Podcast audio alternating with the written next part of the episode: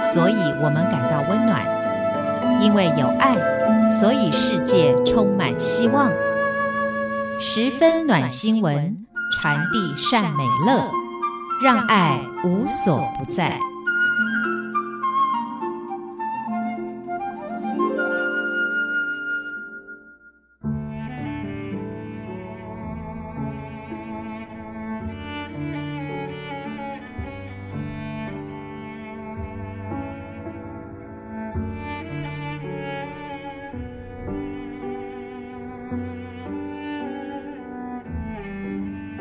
各位好，欢迎收听今天的十分暖新闻，我是范崇光。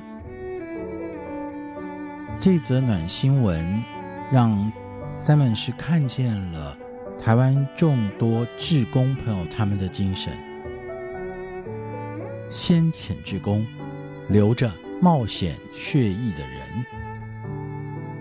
我们都知道，台湾是地震、台风、水灾。土石流等天然灾害好发之地，为了因应随时可能发生的灾害，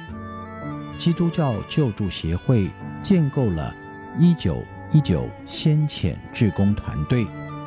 组成了机动互助的重大灾难救助网。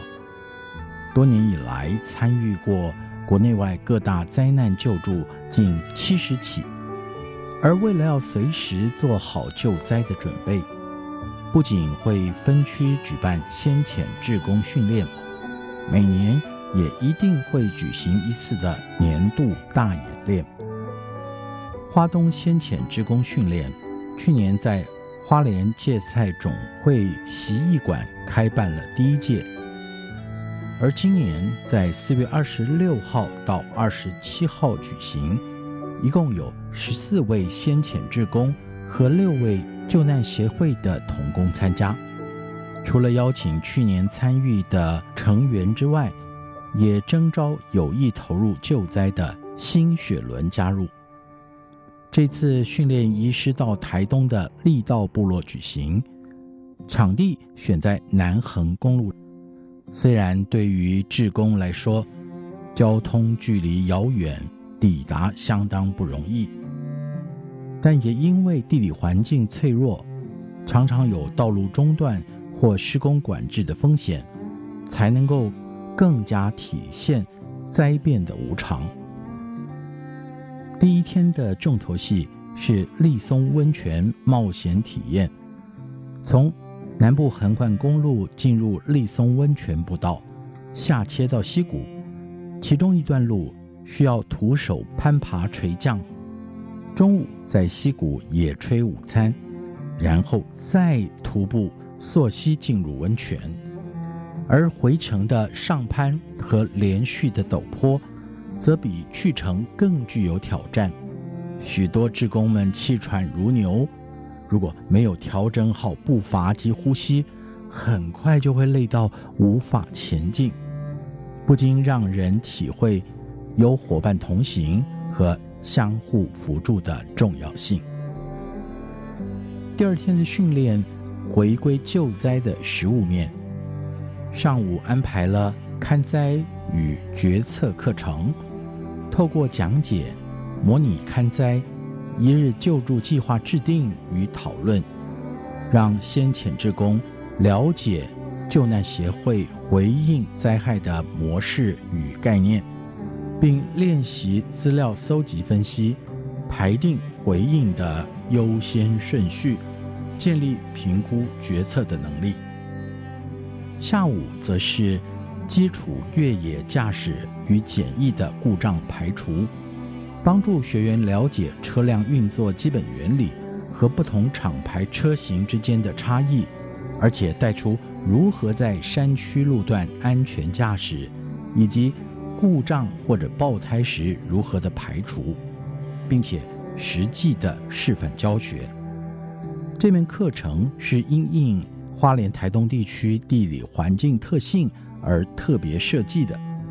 因为救难协会相信，体内流着愿意冒险血液的人，回应灾害的可能性也更高。紧接着在花东先遣志工训练之后，五月二十五到二十六，第十届先遣志工年度演练随即展开。演练的主要目的，在透过专业课程和救灾事件的回顾，让所有参与者，包含救难协会同工与志工，对未来的灾害做好准备。今年的训练主题是连结。期盼透过训练把大家连在一起，也帮助学员明白紧急救援的过程中连结的重要性。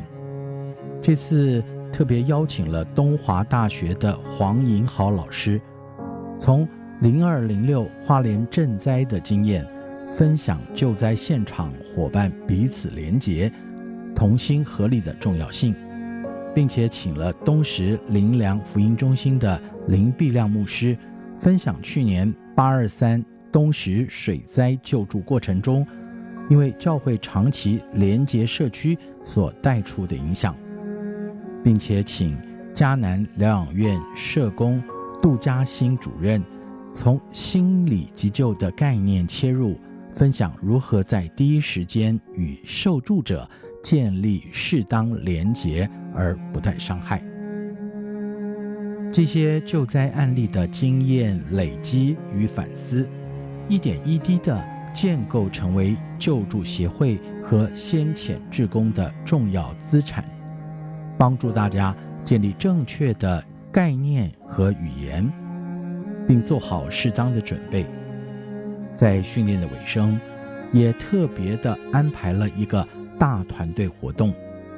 让所有的志工借由解决模拟国际危机事件、练习建立关系、沟通协调、团队合作、问题解决等综合性的能力，期望让训练不要只是停留在听讲式的学习。而这次训练最特别的地方，是行动厨房的供餐任务。由万海航运赞助支持的“一九一九行动厨房”，是由一个二十尺的货柜改装而成，于今年年初正式的启用。完整的厨房设备能够及时提供救灾人员或者是灾民热腾腾饭食。启用短短不到半年，已经陆续参与多次地方政府救灾演习，并且进行供餐服务。而在这一次年度先遣志工的演练中，特别安排连续供应三餐，让一九一九食物银行中央厨房的人员和先遣志工能够一起合作备餐，模拟练习未来可能的分工模式。面对气候变迁与地球暖化所带来的灾害风险与日俱增。我们始终相信，关键在于谦卑警醒的态度和平时充分的准备。这也就是为什么一九一九救助协会在平常繁忙的服务当中，依然坚持办理救灾相关训练，号召更多的救灾志工参与的理由所在。真的，在这样的。繁忙过程当中的先遣志工训练、志工的投入、救助协会紧凑而有效课程的安排，相信平时准备，在需要的时候就能够确实的派上用场。更重要的是，这些志工愿意投入。这就是今天的十分暖新闻。这些人物，他们的实际行动，充分温暖了我们大家的心房。我是三门范崇光，我们下次节目再会，拜拜。